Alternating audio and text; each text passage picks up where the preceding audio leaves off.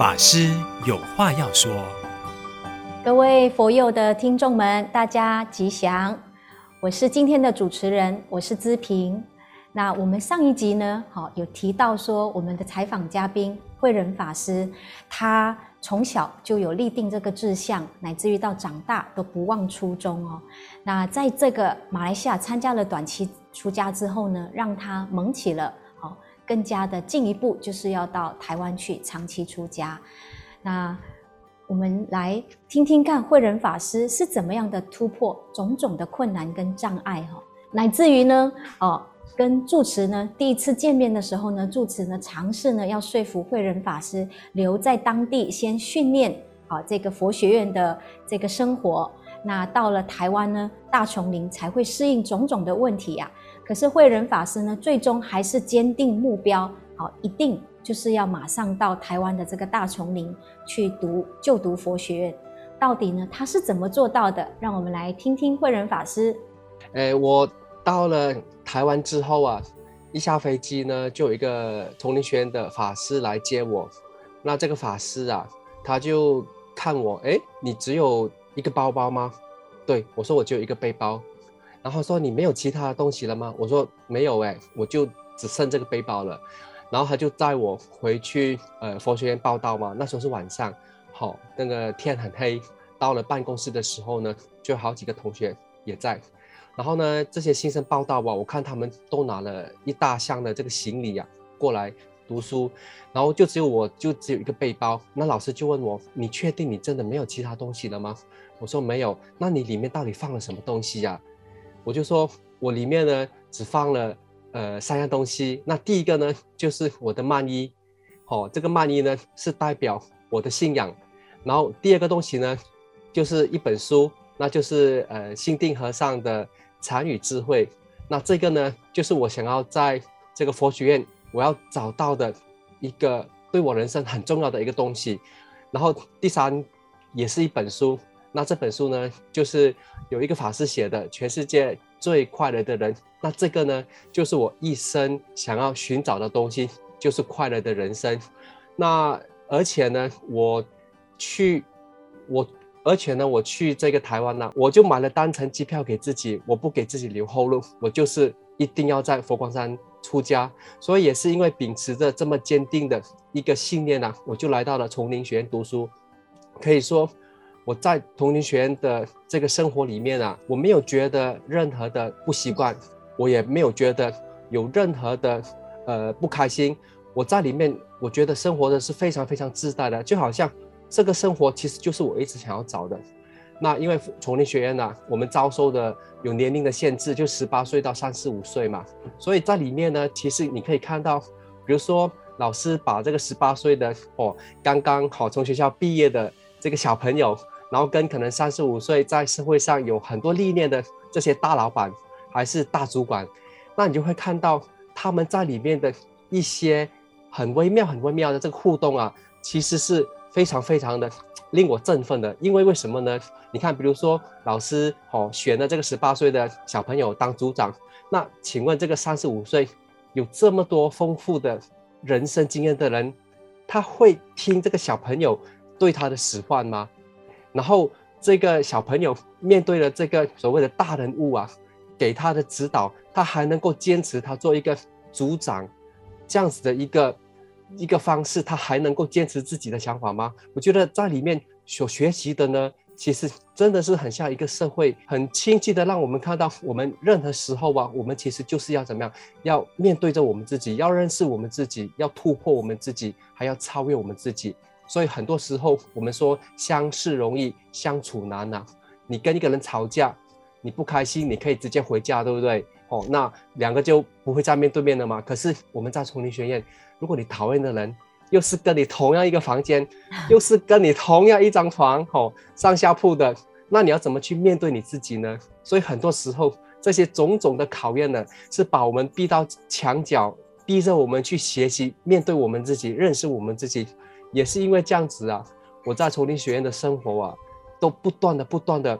把我的这些问题啊，就是我一直以来的习气，慢慢、慢、慢慢的显现在我身上，让我自己看得到，让我自己去重视它，去去面对它。我觉得这个教育真的是令我非常非常的震撼了。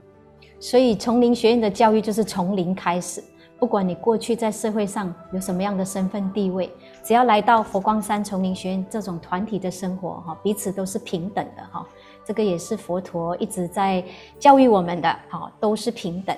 那我想刚刚慧仁法师有提到，一个行李箱跟一张单程机票，哈，就是让自己没有回头的路，哈，这样子的决定跟这样子的一去不回头啊，请问？爸爸妈妈知道吗？爸爸妈妈的信仰有到这样子的程度，可以支持您吗？好，那我先跟大家说，家人呢是知道我要去崇灵学院读书的，可是并不知道我是带着出家的这个愿心去到崇灵学院的。可是因为我知道家人是比较没有办法去接受这样子的一个吼孩子去出家的，所以我其实呢，我有铺排了一些，就是在事前有做了一些铺铺陈啊。我就是呃，偶尔呢，就是呃有意的，我就会把一些呃大师的书，然后拿回家，就放在这个餐桌上。偶尔呢，就是要让我的父母亲看到里面的内容啊。那再不然呢，就是我会在他们在客厅的时候呢，就播放一些哦大师的一些开示，然后跟他们一起看，一起呢把我对佛法的看法跟他们做一些讨论啊。那因为。呃，久而久之呢，他们呢就习惯了，知道我会跟他们做说一些呃佛法的分享，那他们呢也不会对对佛法是有比较怎么说，就是不会对佛法是呃不了解的。那也因为这样子啊，所以我说我要去读书的时候呢，他们虽然是不舍，可是呢，他们其实是鼓励的，鼓励我的，因为他们知道佛法真的是可以让我少烦少恼。他们知道这个佛法呢，真的是可以在我生命啊，会发挥一些很有效的一些作用啊。那也因为这样子啊，所以基本上我出家剃了头之后呢，妈妈爸爸都不知道。我是等到什么时候呢？就是等到了这一个剃完头之后，一个礼拜之后，我打电话回家，妈妈接了电话，妈妈在电话那一头问我好吗？我就说，妈，我告诉你哦。那个一个事情，你不要这么震惊哦。然后其实我觉得他心里面应该应该有有数了。然后我就告诉他，我现在已经是剃度了，我现在已经是哦那个出家众，我的法名叫做慧仁。所以妈妈，你以后呢，你要叫我慧仁法师，你就不要再叫我的俗名了，好不好？然后呢，我就等妈妈回复嘛。电话那头呢都是安静的，大概。一分钟之后呢，我就说：“哎，妈，你没有事情要说吗？”她说：“我还能说什么？你都已经出嫁了，我还能阻止吗？”所以也是因为这样子啊。据说我妈妈之后啊，关下电话之后呢，每一天都是用泪水来洗脸啊。哦，那导呃之后呢，因为佛光山我们每两年都会办一次亲属会嘛，就是把全世界的这个出家众的妈妈好妈妈爸爸带到去佛光山。好，又会有一些参访啦，让他们了解去参观佛光山。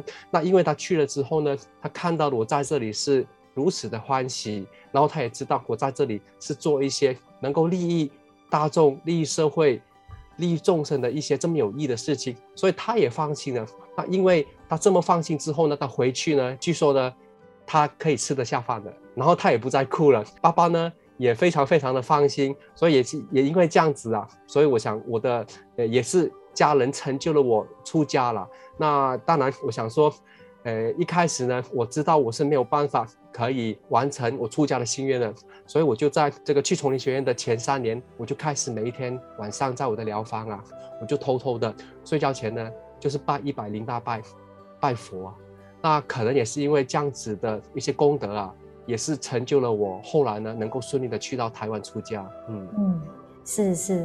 那我也知道说要出家的这一段路程哈，基本上是不太容易，因为必须要有具足这个福德因缘哈，我们才有的选择好出家这一条路。那出家顺利出家之后呢，我们出家人还必须要经过一个。具足戒哈，就是出家人要完成这个戒律的这个这个受持。嗯、是啊，慧仁法师，我记得您是在二零零八年哈，在美国西来寺受戒的。是。那当时候我知道，因为经过这个九幺幺的事件哈，其实我们马来西亚国籍因为是呃回教国，所以不容易取得这个美国的这个 visa。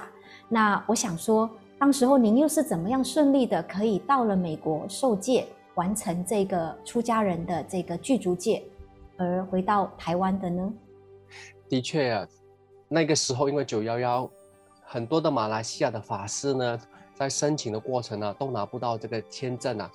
那那时候呢，我其实有意识到，我有可能也是去不成的。那那时候呢，我就把这个这么重大的任务呢，就交给文殊菩萨，因为呃，南中学部呢，呃，我们这个殿堂啊，我们就是拜这个文殊菩萨嘛。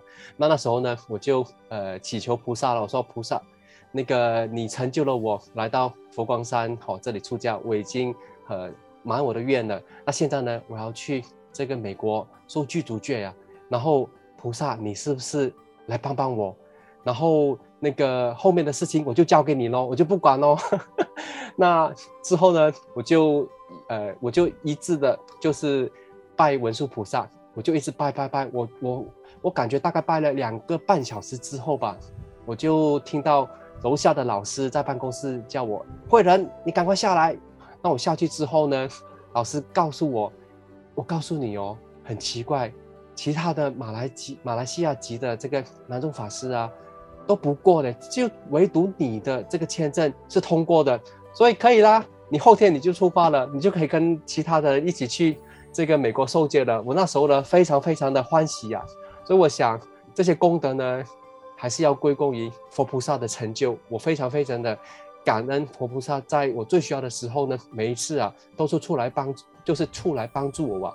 那我们顺利去到。哎，对，呃，我们去到美国受戒呢，是要一个月呀。那时候是冬天，美国这个加利福尼亚 LA，我们的西来市这个地方。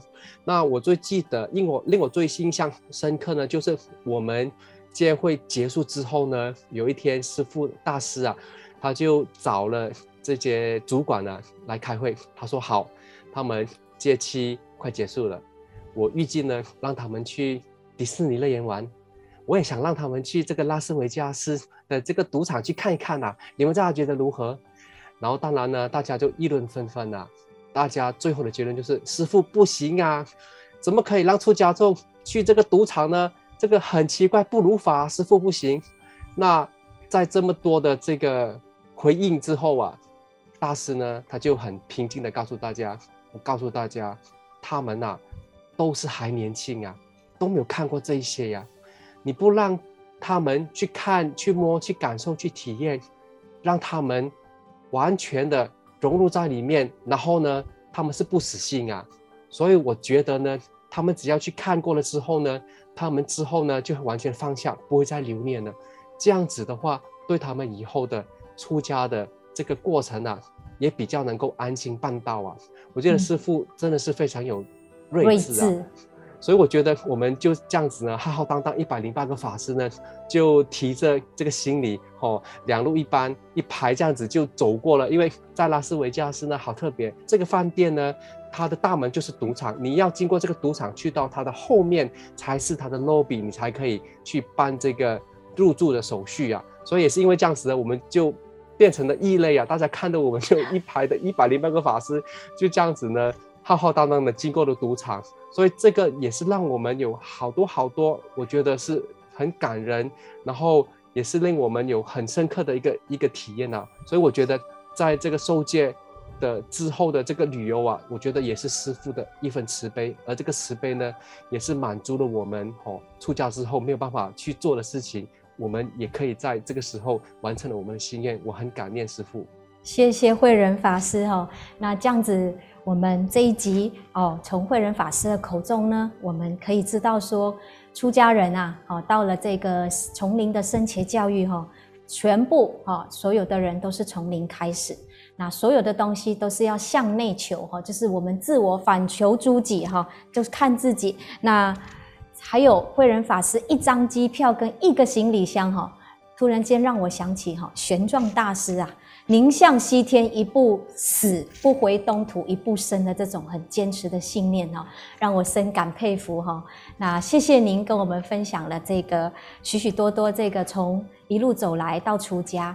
那下一集呢，好，请大家呢要再继续的守着，因为下一集呢，我们会再来分享慧仁法师出家之后留在台湾十几年，到底呢他在台湾做什么啊？做什么样的一个出家人的职务？那他又是怎么样的来弘扬佛法？谢谢大家，我们下一集再见。